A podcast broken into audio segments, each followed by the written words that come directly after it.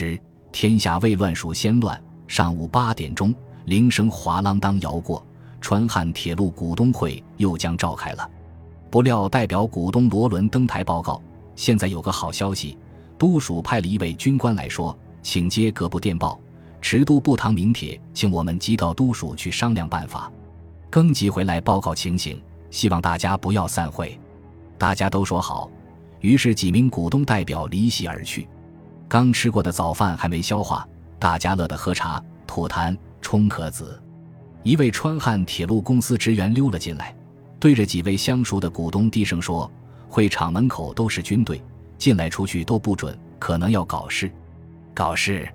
啥子事？”赵尔丰那个老杂皮未必敢把鸽子们抓起来，但是代表们久出不归。会场里交头接耳的议论声嗡嗡的多了起来。洪雅县有个代表叫王小周，表示他愿意打电话去四川总督府问问情况。王小周打完电话回来，说叫通了督署，要给刚才去的几位代表讲话。对方说请不来，又说随便请一位官长来。他们请了周善培、周聂台来，我跟他是熟人，就问几位代表哪时候回来。满会场都在等他们报告。周聂台说：“代表们正在谈话，一时回不来，请代表股东们多等一下子。”这一等就等到了下午。七月天热得很，会场内又没有吃的喝的，茶水倒有，越喝越饿。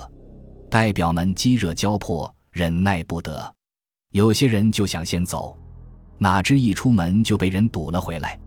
一位军官上台报告：“今天外面突发生暴动，捣乱情势。”已宣布戒严，街上交通断绝。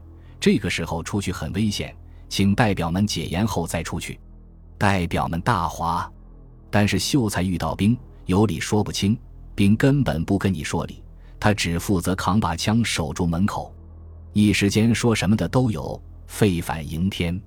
当然也有人想再打电话去问督署，这一番却打不通了。窗外的天色渐渐暗下来。饿了一天的代表们连吵架的力气都没了，有人拿出钱要看守的士兵帮忙出来买几块锅盔牛肉点下心。回答是：你们搞罢市，通街店铺都关门了，而且全城戒严，哪里还有啥子锅盔卖？终于可以走了。封堵会场的军队合枪而退，走出公司大门，街上站岗的军警也撤走了，但是街上没有行人，只有若有似无的月色隐现。代表们大帮结伙的回宿处，听得更鼓已经敲了三更，他们不知道已经出大事了。